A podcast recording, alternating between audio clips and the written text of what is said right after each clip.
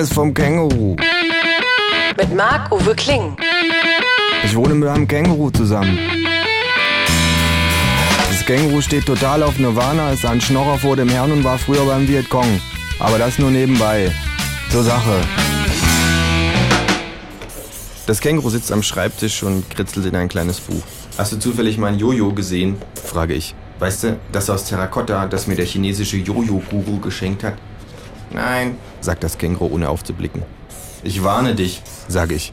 Wenn du es heimlich genommen hast, dann müsste ich das als Vertrauensbruch erster Güte werten und die Konsequenzen. Schreib mir doch diesbezüglich eine E-Mail, sagt das Känguru. Und setze die Worte Viagra und Penispumpe in den Betreff, dann kümmert sich mein Spamfilter drum. Und jetzt sei still, ich muss mich konzentrieren. Was schreibst du denn da überhaupt? Ich habe mich entschlossen, ein Tagebuch zu führen.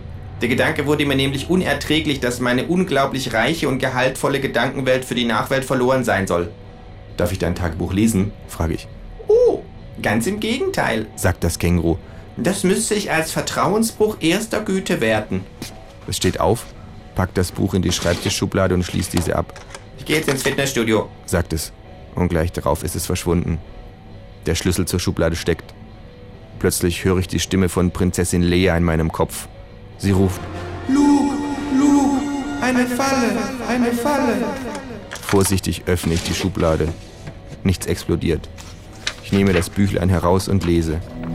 Hallo, blödes Tagebuch. Es langweilt mich jetzt schon, dir zu berichten. Der Gedanke, in späterer Zeit nachlesen zu müssen, was für ein Schwachsinn ich heute gedacht habe, ist mir ein Gräuel.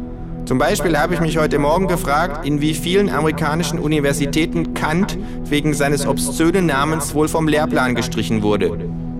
Und danach kam mir der Gedanke, dass mal jemand ein Wort erfinden sollte, das man fluchend rufen kann, wenn einem plötzlich auffällt, dass man ganz schön verarscht worden ist. Ich schlage Ratzupaltuff vor. Ach, ich muss gestehen, blödes Tagebuch, dass ich dich eigentlich nur angelegt habe, weil ich Mark Uwers blödes Terrakotta-Jojo kaputt gemacht habe und weil ich weiß, dass er nicht widerstehen kann, dich heimlich zu lesen. Ha, du bist so leicht zu spielen wie eine Kinderflöte, Alter. Nun ja, jedenfalls weißt du es jetzt, aber du darfst mir keine Szene machen, weil dann müsstest du zugeben, dass du heimlich mein Tagebuch gelesen hast und dann wären wir Vertrauensbruch erster Güte mäßig quitt und du dürftest drum nicht mit mir schimpfen und egal welchen Weg du wählst, er wird dich in den Wahnsinn treiben. Schönen Tag noch, dein Känguru. PS, Falls du einkaufen gehst, bring bitte Schnapspralinen mit. Ratzupaltuff, murmle ich.